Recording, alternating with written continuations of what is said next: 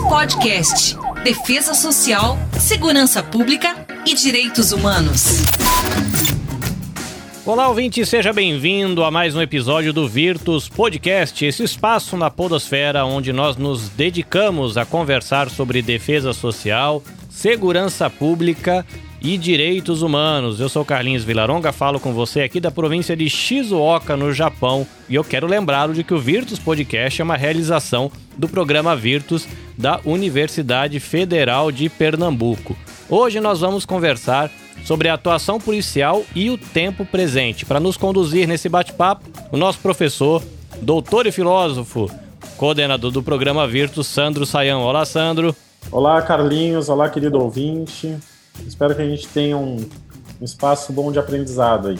Como sempre, a boa companhia do professor Fred Monteiro Rosa, que é comissário especial da Polícia Civil de Pernambuco e mestre em Direitos Humanos. Olá, Fred. Olá, Carlinhos. Olá, ouvinte. Vamos lá para mais um bate-papo super aí. E o nosso convidado, Rafael Cavalcante, que é presidente do Sindicato dos Policiais Civis de Pernambuco. Rafael, bem-vindo ao Virtus Podcast. Eu quem agradeço a possibilidade de participar, Carlinhos. Grande abraço ao professor Sandro, ao nosso colega e professor Fred. Vamos aí à disposição. Vamos embora. Maravilha. Ouvinte, hoje o tema vai ser bem legal, com muitas reflexões contemporâneas. Então, o meu convite para você é de que você ajuste direitinho o seu volume para você não perder este bate-papo.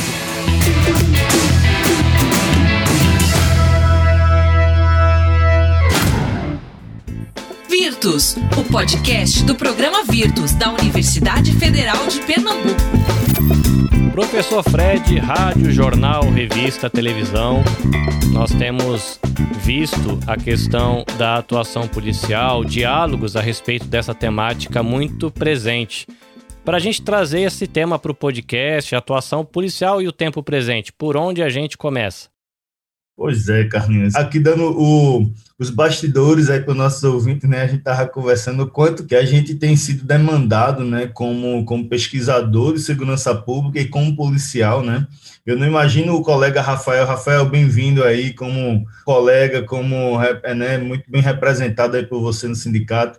Né? Não imagino ele, Rafael, como, como representante de uma categoria nesse momento de tanta cobrança por resposta. E, é, Carlinhos, a pergunta é ótima, né? É a pergunta que todos nós fazemos, a sociedade faz, na verdade, né? Carlinhos já deu o bateu o centro aí do jogo muito bem, né? Vou só apontar para Rafael aí, que é o nosso convidado, para o Rafael responder para a gente, para os ouvintes, né, Rafael? Todo mundo, né? Eu imagino que a grande demanda, né, por esse tipo de resposta né? E você como representante aí ouvir o Rafael, né? Não é ouvir apenas uma opinião leiga, né, uma opinião de uma representação de classe. Rafael, como representante do sindicato, o que é que a gente pode dizer para o ouvinte, Rafael, com relação à atuação, né, a atuação da polícia no sentido mais amplo, vamos dizer assim, que a gente a gente sabe que tem algumas coisas que são que são pontuais, mas tem uma, um, um sistema né, geral que funciona né, como do, do agir policial de uma maneira geral. Queria te ouvir com relação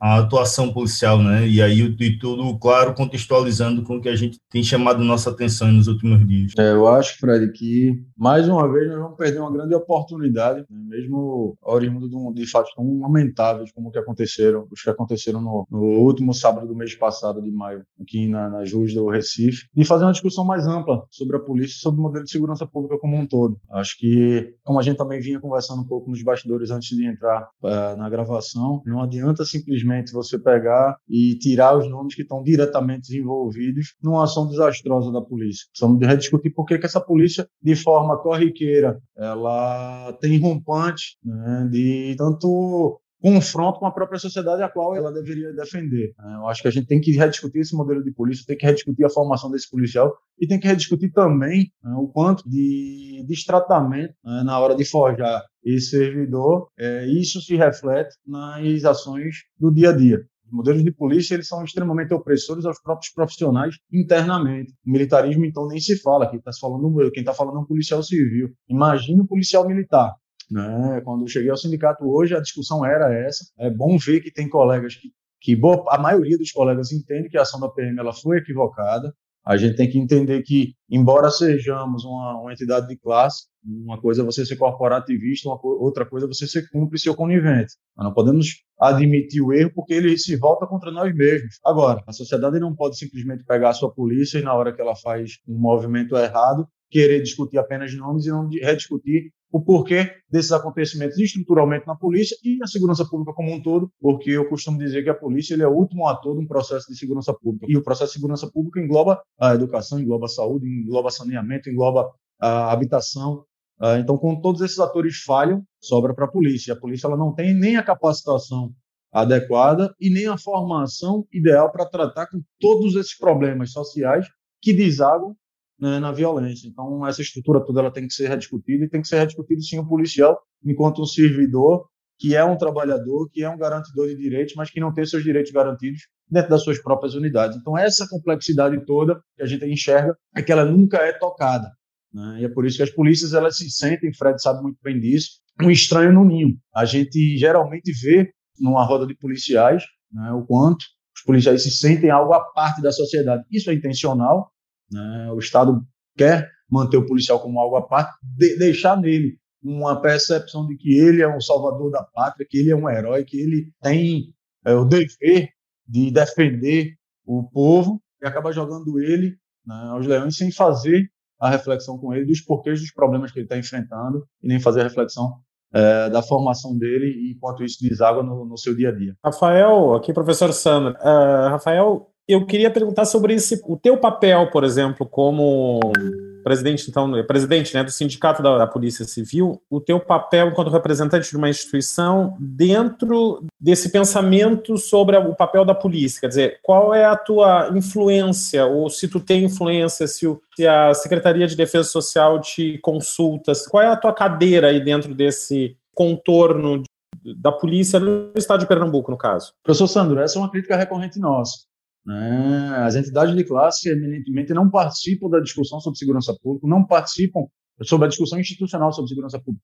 Inclusive, ontem, dei uma entrevista numa rádio falando sobre a queda do secretário de Defesa Social, que foi é, em decorrência da, né, dessa, desses atos que aconteceram aqui em Recife, né, da, da, da, desastrosa ação da Polícia Militar né, no, nas manifestações do último dia 29, e a minha fala foi justamente sobre isso.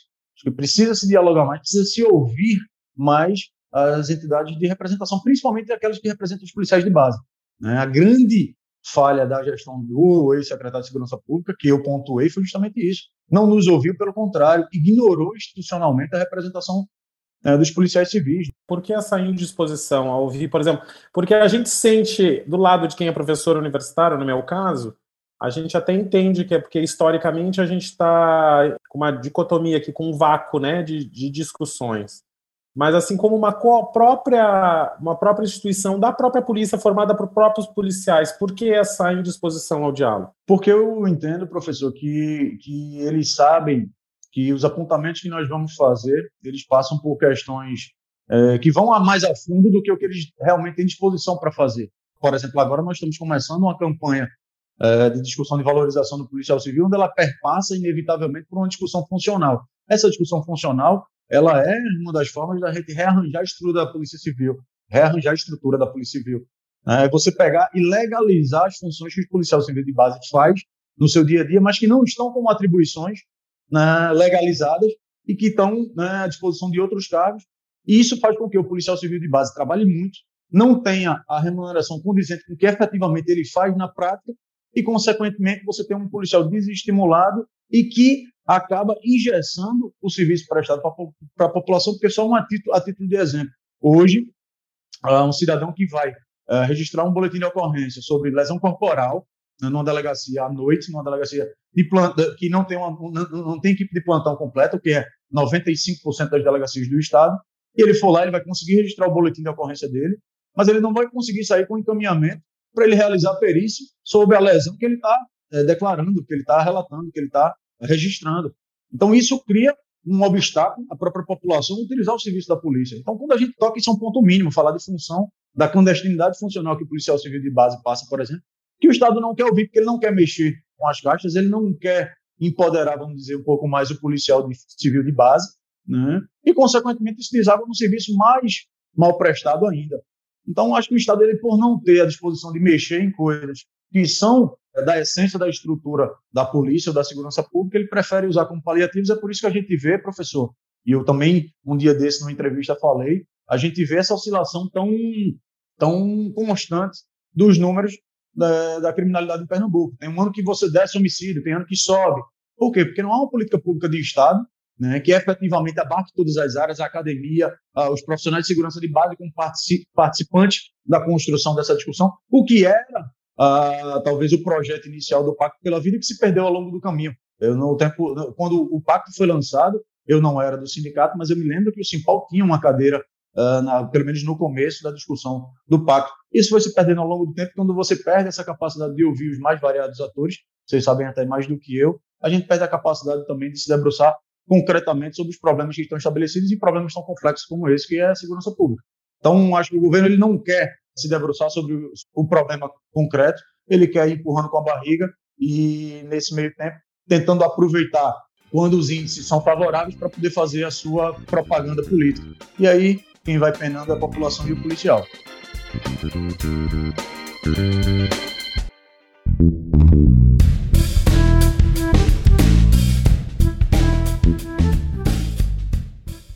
Fred depois pode até falar mais sobre isso, acho que em seguida, porque até o livro dele agora fez essa aproximação, o livro do Fred que saiu agora sobre polícia e direitos humanos, né, que faz essa aproximação da, dessa responsabilidade da polícia, exatamente disso que tu falasses agora, Rafael, de responder à sociedade, mas me parece que, claro, quando a gente olha determinadas ações, essa singular que passou agora está mais quente ainda, né? As brasas ainda estão é, vivas, né? Dessa, dessa última ação policial que, ao meu ver, foi desastrosa. Mas a gente percebe um, um, certo estado de guerra. Não sei se tu concordas com isso. Eu queria focar nisso, nessa questão.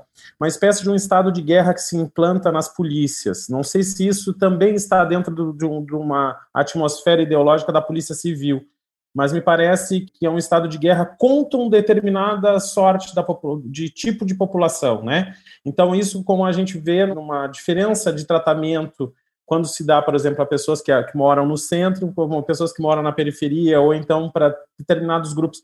Tu sente isso, tu concordas com isso? Tu, tu crê que, que paira sobre as forças policiais uma certa lógica da guerra e no qual nós estaríamos contra um determinado tipo de população, um determinado tipo de gente. Tu, concordas com isso? Isso, por acaso, também se reflete dentro da polícia? Quase como se, para esse tipo de gente, eu tenho que recrudescer a violência, eu tenho que ser intolerante, eu tenho que ser mais bruto, por exemplo?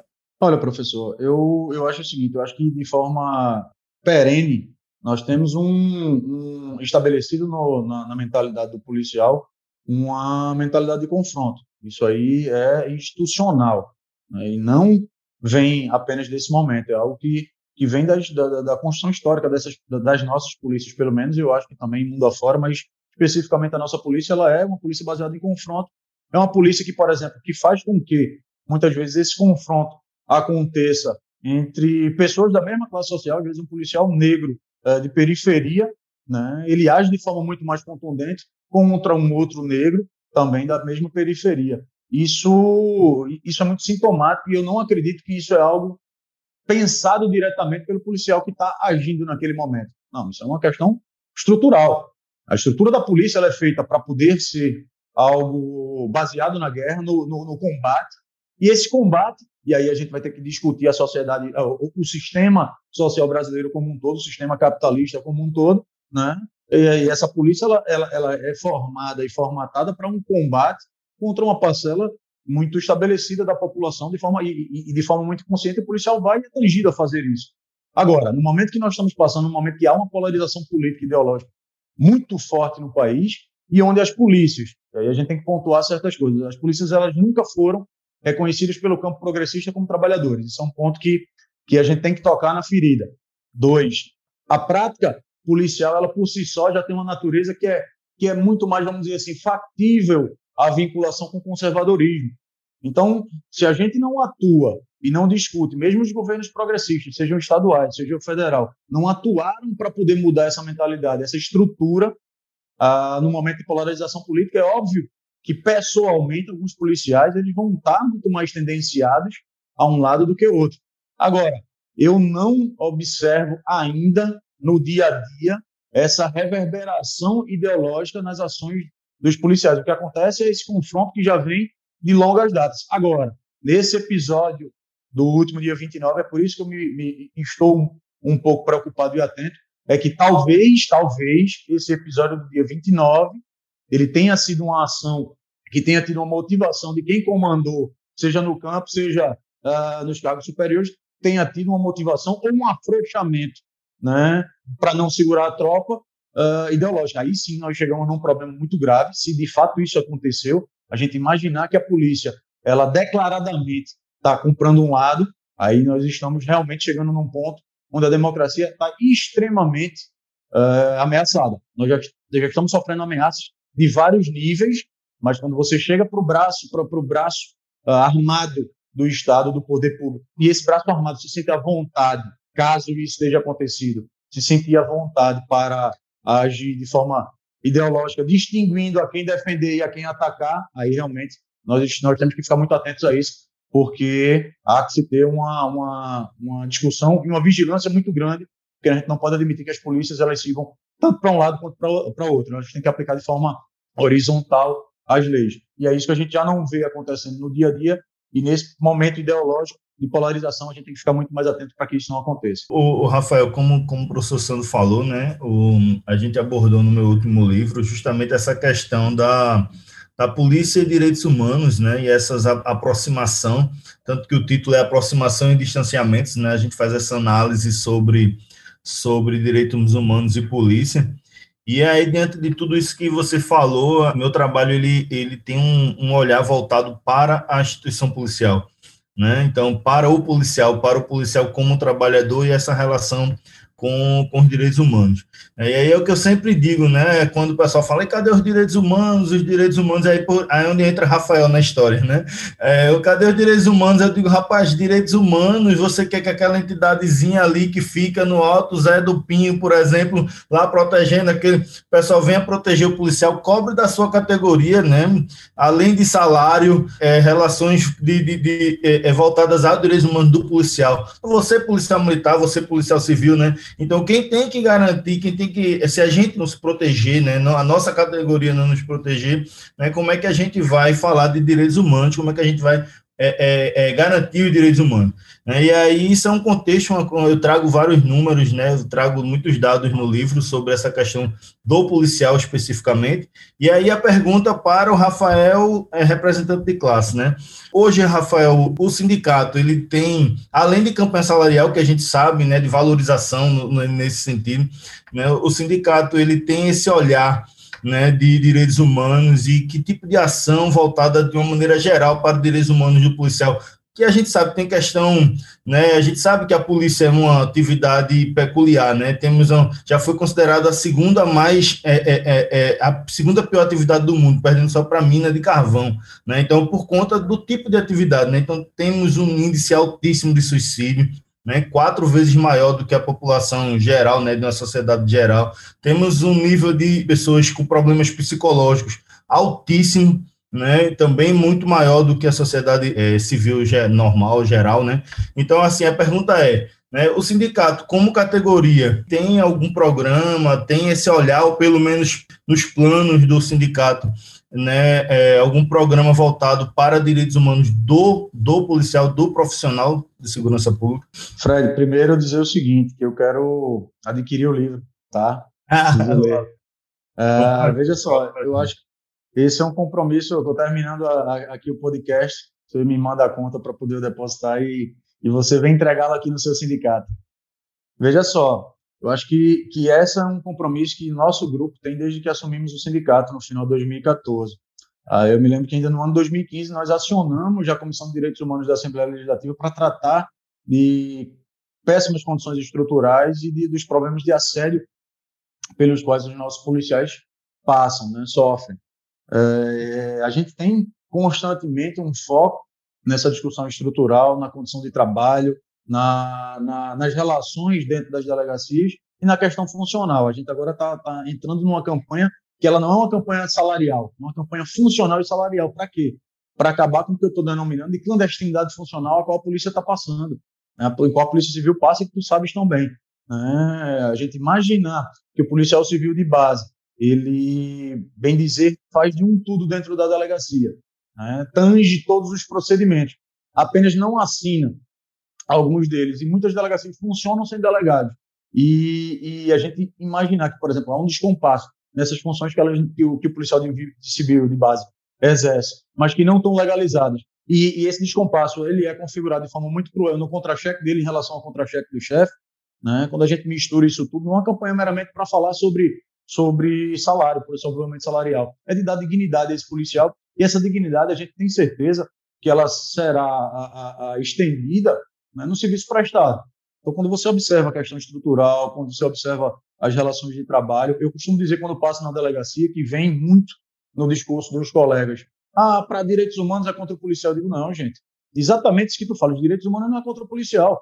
Ah, não, mas não, não, não vejo direitos humanos eh, atendendo o policial ou defendendo o policial. Então vamos fazer o seguinte: vamos trabalhar para que os direitos humanos também nos alcancem, para que eles também versem sobre as questões que nos acometem.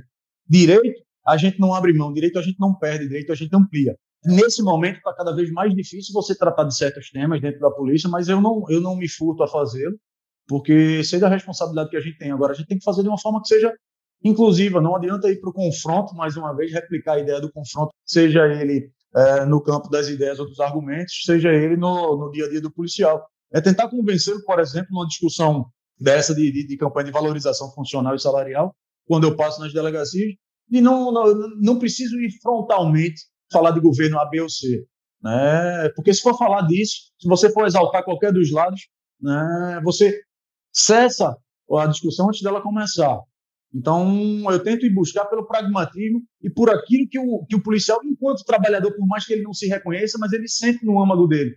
É chegar e dizer: olha, veja só, uh, nós temos aqui, enquanto classe, que nos posicionarmos como defensores dos nossos direitos. Né? Então não dá para a gente admitir que a gente vai aceitar a retirada de direitos se vier de uma vertente ideológica e não aceitar se vier de outra. Nós temos que nos colocar contra retirada de direitos. Ponto. Aí o colega olha assim, não, é verdade. Eu digo, por exemplo, não me interessa quem está mandando, pessoal. Nós, enquanto categoria, uma reforma da Previdência é benéfica ou maléfica? Aí o cara, não, é maléfica. Eu digo, é isso. Então você, de uma forma indireta, estou tentando criar esse sentimento de classe, esse sentimento de trabalhadores, mas sem também, uh, de forma espinhosa, querer ir para um confronto ideológico com o policial, que tem na Polícia Civil menos. A Polícia Civil ela é, hoje, polícia, vamos dizer assim, menos vinculada uh, ao conservadorismo, à extrema-direita, uh, de todas as forças policiais do, do país. Todas as polícias civis do país elas estão num, num ponto é, de mais distância do extremismo. Ela, vamos dizer assim, está mais equilibrada, mas ainda assim há um conservadorismo latente dentro da estrutura policial, como a gente falou anteriormente, pela própria natureza do serviço e pela desassistência do campo progressista. Então, é, o momento ele requer todo o cuidado com cada vírgula que é colocada e tentar puxar desse policial justamente esse sentimento de trabalhador, esse sentimento de coletividade, de que uh, a gente tem que proteger os nossos direitos e aí doa quem doer. Então, ele começa a entender que, que há coisas que são mais palpáveis e mais necessárias e que versam sobre o dia a dia dele do que simplesmente uma paixão, uma discussão sobre paixão ideológica. Então é um trabalho que é difícil, mas é, eu acho que, que vai render frutos. Eu acho que a gente vai, pelo menos a Polícia Civil de Pernambuco, vai conseguir atravessar esse momento e sair dele. Eu acho que maior e melhor é nisso que nós apostamos e focando muito nessa questão, Fred, de fazer o policial entender o quanto a gente precisa ir buscar mais direitos e não reclamar porque outros têm. A gente tem que ampliar.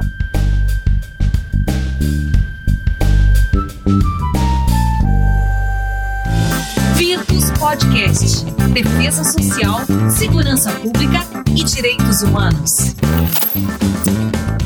É, eu dentro dessa discussão, Rafael, e a, gente sabe que o tempo também está corrido, eu acho que passa por essa questão do profissional, né?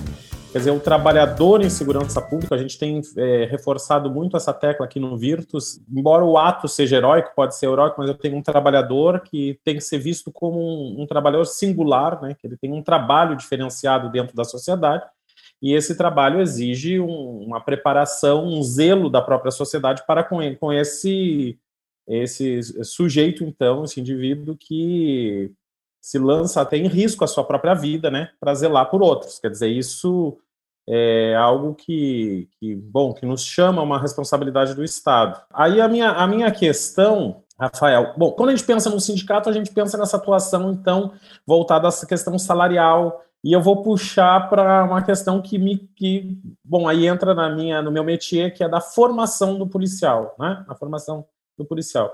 Porque, claro, que agora, como teve esses acontecimentos da, uh, envolvendo uh, então, a brutalidade, duas pessoas ficaram cegas, a gente imediatamente a gente quer um culpado, né?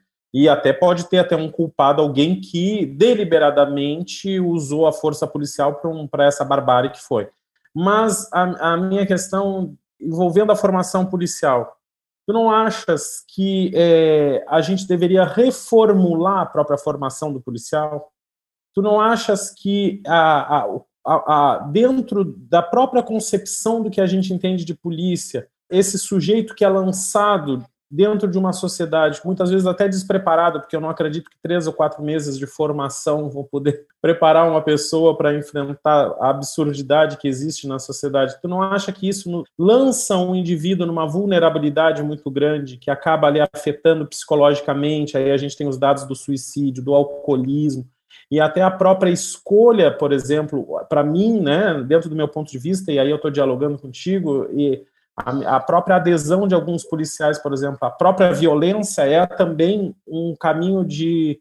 Eu podia ir para o suicídio, eu podia ir para o alcoolismo, mas eu escolho me embrutecer, me animalizar, né? Me transformar quase num, em algo que se congelou.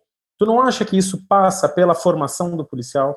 E não, não deveria o sindicato também responder por, eh, por uma tentativa de alteração na própria formação, ou tu acha que a formação é adequada? Não, professor, sem sombra de dúvida você está correto. A formação ela é completamente, como a gente diz aqui no Nordeste, troncha. Ah, ela é completamente é, voltada para o efeito contrário do que nós estamos discutindo. Ela é voltada para acontecer é, isso que aconteceu no dia 29. Uma formação que, que ela é uh, um embrutecimento do policial, e aí você falou, acho que tentar fazer uma, uma, um paralelo aqui, eu acho que uma represa, quando ela enche, ela estoura. Né? Em algum em dado momento ela estoura, e assim é o policial. Ele, desde a sua formação, ele é castigado. E aí eu vou, vou né? a nossa realidade, a minha de Fred, por exemplo, é uma que é um pouco menos grave, mas a dos militares é uma coisa terrível. Você imaginar que, que hoje em dia um policial militar, ele pode ser preso administrativo, prisão administrativa, ser preso porque está com um coturno sujo e um superior né, se incomodou com aquilo, é algo que isso vai desagar, vai estourar. Essa represa ela vai romper, e ela vai romper aonde? Em cima do lombo do mais fraco, vai romper na rua, vai ser descontado na rua. Se ele não for para o alcoolismo, aí, às vezes ele vai para o alcoolismo e para a violência. Né? Ele vai para a depressão e violência. Então, isso tudo está interligado. A formação do policial é muito ruim ela não é voltada, ela é voltada muito mais numa discussão muitas vezes para defender patrimônio do que defender pessoas. Ela não tem um viés, tem lá por obrigação a cadeira de direitos humanos, mas não há, é, é, é taxado muitas vezes como, como chacota, como algo de menor importância. Então não adianta você ter uma carga horária robusta para poder mostrar para a academia, não, olha, veja só, nós estamos formando nosso policial em direitos humanos, quando efetivamente aquilo que está acontecendo no transcurso das aulas não forma e não estabelece, não, não cria é, uma naturalidade no exercício do pensamento humano do, do, desse profissional, desse servidor. Então, tudo isso está tá somado, como eu falei, essas estruturas elas são muito perversas desde a origem com o policial. O policial ele é muito massacrado, o policial é muito é, humilhado internamente, né? Isso, em absoluto, é, deve justificar qualquer tipo de violência, mas isso é um dos fatores que a gente tem que se debruçar e tem que atacar. E o papel do sindicato, sim, é buscar é, avançar nisso. A gente tenta tratar, por exemplo, numa lei orgânica da Polícia Civil há anos para poder fazer e configurar ah, alguns avanços em direitos para esses servidores. Por exemplo, professor, os policiais civis de Pernambuco eles são, eles têm um estatuto do servidor policial específico para o policial civil que é de 1972, ou seja, do auge da ditadura. Você imaginar que o policial civil hoje ele pode ser punido porque deve na praça, administrativamente ele pode ser punido por isso. São excrescentes que a gente não conseguiu retirar, por exemplo, dos, dos dispositivos legais, que continuam assolando a vida e o dia a dia do policial e somando-se a um sentimento que a própria população já tem em relação às suas polícias. Porque, obviamente, depois que a gente sai de um regime de exceção e a polícia foi um, um braço armado desse regime de exceção, obviamente que a sociedade ela vai de forma antagônica para o outro lado, ela vai se opor a essa polícia de forma muito, muito frontal. Né? e a gente não está tendo um processo de conseguir incluir essa polícia, de trazer a polícia para que o policial se entenda como parte da sociedade, da coletividade, e nem a coletividade entender que essa polícia é uma ferramenta dela. O policial ele vive numa ilha que é estabelecida desde, desde a formação, que é estabelecida dentro dos funcionamentos das instituições policiais, numa ilha onde o policial ele é esse herói, um bicho à parte, que ninguém gosta dele, por isso ele tem que ser embrutecido, e ele leva as pancadas desde quando ele entra no curso de formação. Você vê a formação dos policiais militares, um recruta, ele pode ser, e eu tenho inúmeros conhecidos que relatam isso, ele pode ficar, termina as aulas no curso de formação, mas se um oficial não quiser, é, não, não gostar da cara dele, deixa ele como punição o final de semana todo no quartel limpando mato, capinando, limpando banheiro. E se for mulher e não atentar para, vamos dizer assim, as intenções né, que os superiores têm de né, os flertes não correspondidos, ela também é punida por causa disso. Então a mulher, se a gente for para esse campo, ela sofre mais ainda dentro da estrutura que já é tão massacrante. Então imagina tudo isso, o quanto está tá envolvido dentro da formação policial, da estrutura das polícias, e que não é tocado e não está sendo agora, mesmo a gente tendo uma oportunidade vinda de um fato lamentável como o que ocorreu aqui em Recife, mas que a gente não está adentrando para poder discutir isso. Então, realmente, os sindicatos eles têm essa, essa obrigação de, de, de buscar e tentar, mas há coisas que acabam se, se sobressaindo, professor, porque aí eu acho que, é, que é, é intencional. Você deixa um policial com um salário é, muito baixo para que qualquer coisa que avance salarialmente ele esqueça todo o resto. Ele vai, ele vai querer saber de pôr dinheiro no bolso, e conseguir se alimentar, porque isso é o imediato da vida dele e da vida do ser humano. Então, é por isso que as coisas não mudam e a formação ela é fundamental. E, e, e, outra, nós tivemos uma grande oportunidade, eu penso, nos governos passados, há dois, três governos atrás, quando foi criada a Senasp, da gente começar a corrigir o curso. Eu pensei que a Senasp seria uma ferramenta justamente para correção de curso na formação policial. Uh, e foi injetado dinheiro federal nas formações dos profissionais, mas na prática nós não formamos policial de forma diferente. Então, quer dizer, faltou compromisso, não adianta só ter boa ideia, você tem que, uh, para aplicar, aplicá-la, fiscalizá-la e cobrar efetivamente as mudanças oriundas desse projeto, senão a gente vai ficar só na teoria.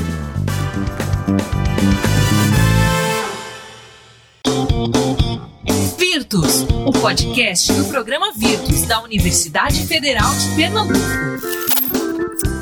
Rafael, para finalizar, né, a gente sempre pede para o, o entrevistado deixar uma mensagem, mas eu queria só fazer um comentário sobre a tua palavra, dois pontos apenas. Um é que realmente eu concordo com essa questão da pirâmide das necessidades, né, de Maslow, né? Você deixa você tendo que, que lutar, vamos dizer assim, pela base para satisfazer suas necessidades primárias e aí você, o policial termina que não consegue nem pensar, né, em lutar pelo que está subindo na pirâmide, né, pelas outras necessidades. Né? Então você mantém ali na base, né, tendo que estar tá lutando pelas necessidades básicas e aí é, mantém a, a categoria nessa, nessas condições, né. E outra coisa é a questão do... Eu sou professor de Direitos Humanos na Cadepol, né, na formação do policial. É muito interessante isso que você falou, porque inclusive eu levei o professor Sandro para falar, né, no último dia de aula, dar uma palestra lá para o pessoal, foi bem interessante.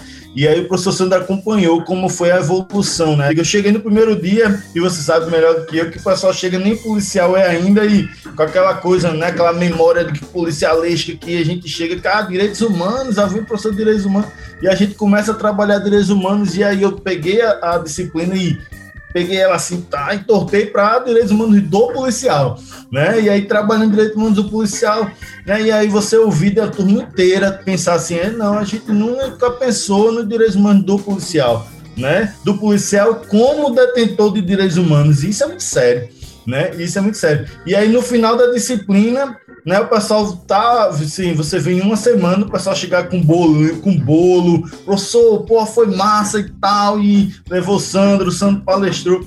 E aí, como você disse, aí isso foi a primeira disciplina. Aí eles têm um curso inteiro, né? E por sorte, eu acho, talvez, né? Um acaso aí, eu peguei a última disciplina, que foi a disciplina de, de justiça restaurativa. Né? E aí o pessoal chega, peguei na mesma turma, por coincidência, né? Aí o pessoal chega e diz assim, porra, professor, como foi bom o senhor dar a primeira e a última, né? Porque o que o senhor deu em direitos humanos, a gente desaprendeu durante o curso e aí volta para fechar com justiça restaurativa para a gente ir para a, atividade, né? E assim, isso é, isso fecha, assim, para mim, corrobora com quanto às palavras e de repensar né, essa, essa, essa formação do policial. Mas, Rafael, essa, esse foi só para dizer que concordo aí, né, que, e compartilhar contigo essas experiências. Mas a ideia é que tu deixes aí uma, uma mensagem final aí para o nosso ouvinte, um ouvinte de uma maneira geral da sociedade e também nosso ouvinte policial em especial, né, e para finalizar o nosso podcast, deixar uma mensagem para gente. Na Fred, eu eu queria muito ter tido a, a oportunidade de ter sido seu aluno nos dois cursos de formação que fiz. Eu fiz o curso de formação de agente de polícia, fiz também o de escrivão de polícia. Minha formação acadêmica é, é, é, em direito, eu era advogado antes de entrar na polícia e passei por esses dois cursos de formação. E essa foi a minha impressão. Então eu tive duas oportunidades para poder comprovar né, o quanto essa discussão sobre direitos humanos e sobre uma polícia mais comunitária, uma polícia mais próxima da sociedade, ela não é feita. É, e, é, e, é, exatamente isso. Os direitos humanos ele é jogado perdidamente ali no curso de formação e com tudo que é colocado né, ao redor, ele se, ele se perde. Né? Então, acho que precisa ter um, um olhar, um foco muito grande na formação do policial. E a mensagem que eu queria dizer a todos os ouvintes é, é que a gente precisa sim rediscutir a nossa polícia, a gente precisa sim olhar para a polícia com os outros olhos, a gente precisa de uma outra polícia sim, mas essa polícia ela não vai existir se a gente não olhar para o policial também enquanto, enquanto um ser humano, né? enquanto um profissional, enquanto um trabalhador que está passível de erros. É óbvio que o erro do policial é muito mais grave, porque pode tirar o olho ou a vida de uma pessoa, né? mas a gente tem que se debruçar sobre o porquê desses erros, que é exatamente acho que vocês fazem dentro do VIT, dentro desse todo esse projeto belíssimo e que me honra muito participar. Então, não olhe para a polícia ou para o policial com raiva. Olhe como uma vítima também que precisa ser cuidada, como alguém que, que é muito, muito, muito, muito maltratado, que não tem nenhum tipo de direitos humanos ou de ninguém por ele. Muitas vezes apenas um sindicato que fica limitado porque a discussão primária é uma discussão salarial e quando a gente quer avançar por outra coisa, você imaginar que um sindicato vai querer falar, fazer uma campanha por busca de direitos humanos do policial ele vai ser é, implodido se não tiver vinculado aí uma discussão de valorização salarial. Então, vamos rediscutir essa polícia, vamos as polícias, vamos rediscutir a segurança pública, mas vamos rediscutir também olhando para o policial como um indivíduo é, passível de erros e acertos e que está sob uma pressão muitas vezes injusta, que vem sofrendo muitos ataques que não justificam as ações deles, mas que para poder a gente resolver esse problema, a gente tem que observar todas essas condições e tem que tratar esse policial melhor. E é esse o papel que a gente tenta exercer aqui no sindicato, é esse cuidado que a gente tenta ter com os policiais civis de Pernambuco como um todo, uh, sem passar pano, sem ser conivente, sendo corporativista, mas não sendo cúmplice. E para essa sociedade que também seja assim, não seja cúmplice uh, dos erros da polícia, mas seja a favor do bom policial e da reestruturação dos modelos de polícia para que esse policial possa atender melhor ao povo, que é para isso que nós estamos aqui. Agradeço mais uma vez o espaço e no, no, coloco tanto eu quanto o Simpol à disposição. Rafael, então, em nome do programa Virtus, eu gostaria de, de agradecer a tua presença, né? Para mim fica muito claro, eu sou muito positivo, mas é, ao longo desse tempo que a gente está gravando podcasts e que a gente está conversando aí com as, os coordenadores, com os chefes da Polícia Militar, mas também da Polícia Civil, agora contigo também como representante, eu vejo um desejo de acertar. Claro, obviamente, deve ter aqueles que têm um desejo perverso, né? Mas esses eu ainda não encontrei. Eu sempre encontro pessoas que estão dispostas a, a fazer diferente. Mas talvez o que esteja nos faltando é saber que caminho seguir, né? Me parece é que é aqueles pais assim que querem corrigir o filho, estão vendo que o, que o filho não está muito bem e a escolha é por bater, né? E aí batem e ferem a criança e piora o adolescente, né? Eu acho que esse caminho ele não, ainda não existe. Ele precisa ser construído por nós. E eu acho que e a gente só vai construir isso se a gente. É, eu sempre gosto de lembrar minha ponto que diz, né? Há quem tem medo que o medo acabe. Então a gente tem que tirar o medo, nos colocar juntos e eu espero que eh, o sindicato seja ouvido, que a tua palavra seja ouvida e que os, eh, os chefes da polícia, aqueles que estão responsáveis por desenhar o trabalho da segurança pública em Pernambuco, uh, estabeleçam um diálogo como fonte de construção de, de caminhos e alternativas e horizontes. Parabéns pelo teu trabalho. Parabéns à, à equipe que está junto contigo. Um abraço para o Márcio também, que faz parte do Virtus e também está no sindicato. E eu espero que vocês tenham um trabalho muito profícuo e que estejamos juntos. O Virtus está à disposição também, Rafael. Muito obrigado. Ah, professor, muito obrigado. E é isso, é um trabalho de muitas mãos e muitas cabeças. Né? A gente tem que parar desse, desses de discursos fáceis, de respostas simplistas para um problema tão complexo como a segurança pública.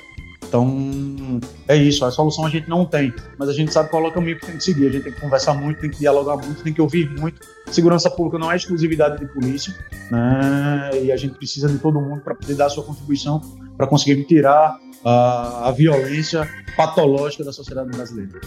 Grande abraço. Que maravilha de conversa, professores. Um trabalho de muitas mãos, muitas cabeças. Temos muito o que dialogar e muito o que ouvir. Gostei, Rafael, gostei. Muito bom. É isso, ouvinte. A gente pode participar disso, né? O que eu mais gosto aqui é a possibilidade de participar da mudança e não só ficar reclamando do que está ruim. Você pode participar para que a coisa fique melhor e isso é muito bom. Antes da gente se despedir, lembrando você de que o Virtus Podcast está nas principais plataformas de streaming e de que você pode conhecer a equipe e outras atividades desenvolvidas pelo programa Virtus da UFPE visitando www.fpe.br/virtus. E a gente também tem o arroba Programa Virtus UFPE no Instagram e Programa Virtus UFPE no Facebook. Deixamos aqui o nosso agradecimento aos nossos apoiadores, Pró-Reitoria de Extensão e Cultura da UFPE, também os nossos parceiros, né, Coordenação de Graduação em Filosofia da UFPE, Instituto Maria da Penha, Renosp, o apoio técnico aqui da Nabecast Podcasts e Multimídia, e nós agradecemos a você também, ouvinte. Afinal de contas, nós conversamos aqui para que você possa ser aí alimentado e inspirado por esses diálogos. Professores, foi muito bom conversar de novo com vocês. Ouvinte, a gente espera você no próximo episódio e aproveite e compartilha com a galera aí. Até a próxima. Sayonara. Virtus Podcast. Defesa Social, Segurança Pública e Direitos Humanos.